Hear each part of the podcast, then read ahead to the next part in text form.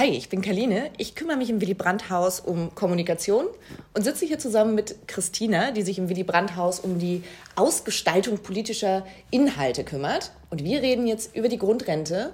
Nach Monaten hat sich nämlich die Koalition endlich auf ein Konzept geeinigt zur Grundrente.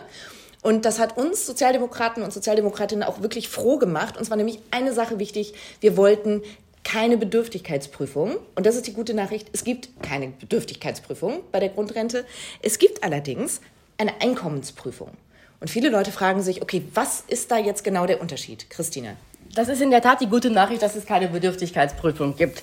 Das war uns wichtig. Bedürftigkeitsprüfung, das hätte gehießen, man muss diese Leistung, die Grundrente, beantragen. Man muss zum Amt gehen. Man ist eine Art Bittstellerin oder Bittsteller und man muss alle Vermögensverhältnisse, alles offenlegen. Was wir aber haben, ist eine Einkommensprüfung. Das heißt, Menschen, die möglicherweise große Einkünfte aus Aktien haben oder die Einkünfte aus vermieteten Wohnungen haben, die bekommen diese Grundrente nicht. Das wird vom Finanzamt automatisch geprüft. Also das Finanzamt macht das als Service für die Bürgerinnen und Bürger, prüft, ob die einen Anspruch haben auf die Grundrente oder nicht. Eines der größten Probleme der Grundrente hat die äh, Bild-Zeitung gestern notiert, wenn ich dir das kurz vorlesen dürfte.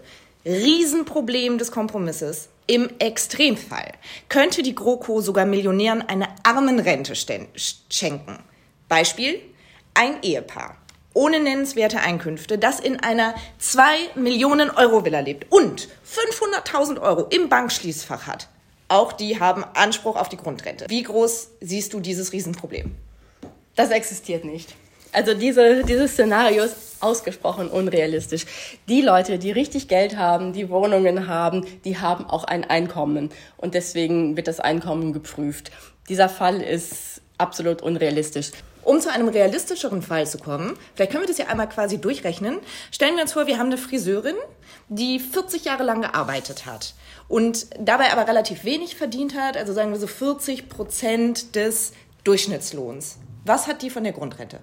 Die Friseurin ist in der Tat ein gutes Beispiel. Die Friseurin hat eine Ausbildung, eine gute Ausbildung und sie verdient aber trotzdem sehr, sehr wenig Geld und hat nach heute, heute geltendem Recht eine sehr, sehr niedrige Rente, die kaum zum Leben reicht. Mhm. Dem die Grundrente eingeführt worden ist, wird diese Friseurin fast eine doppelt so hohe Rente haben wie jetzt. Und das ist wichtig, denn damit wird ihre Lebensleistung honoriert, die bisher in der Rente sich überhaupt nicht widerspiegelt. Und das heißt in Zahlen? Wir haben das durchgerechnet in der Tat. Die Friseurin, davon gehen wir aus, verdient nur 40 Prozent des Durchschnittsgehaltes. Die hätte jetzt eine monatliche Rente von 528,80 Euro.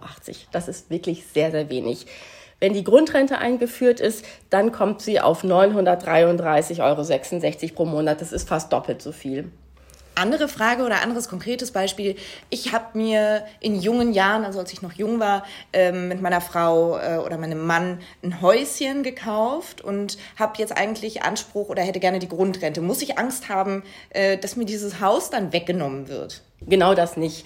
Das ist uns auch sehr wichtig gewesen, dass diejenigen, die sich ein kleines Häuschen gebaut oder gekauft haben, dass die trotzdem die Möglichkeit haben, diese Grundrente zu bekommen. Denn die haben möglicherweise eine ganz niedrigere Rente und haben jetzt Angst, äh, zum Amt zu gehen, weil sie dann dieses Haus möglicherweise verkaufen müssten oder keinen Anspruch haben. Und für die gibt es in Zukunft eine Grundrente. Und letzte Frage. Ich habe noch eine spannende Zahl gefunden, nämlich, dass vier von fünf Beziehern der Grundrente Frauen sind. Das kommt daher, dass bisher die Art und Weise, wie die Rente ausgerechnet wird, für die Männer einzahlt, aber oft nicht für die Frauen. Denn diese lange Einzahldauer, die nötig ist, das kriegen fast nur Männer hin und sehr wenig Frauen, die eben Kinder erziehen, die sich um pflegebedürftige ältere Menschen kümmern, um ihre Angehörigen, die dann eben dafür auch aus dem Beruf aussteigen. Deswegen ist es so wichtig, dass bei den 35 Jahren, die jemand äh, in die Rente eingezahlt haben muss, die nötig ist für die Grundrente, dass da Kindererziehungszeiten, dass da die Pflegezeiten für, für, für ältere Angehörige mit eingerechnet werden.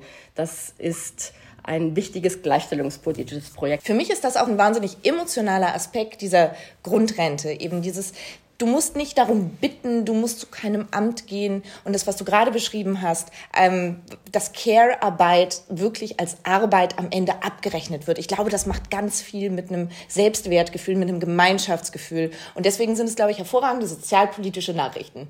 Finde ich auch. Vielen Dank, Christina. Ich Und danke dir. ihr findet sonst noch Informationen zur Grundrente wie immer auf spd.de. Vielen Dank fürs Zuhören.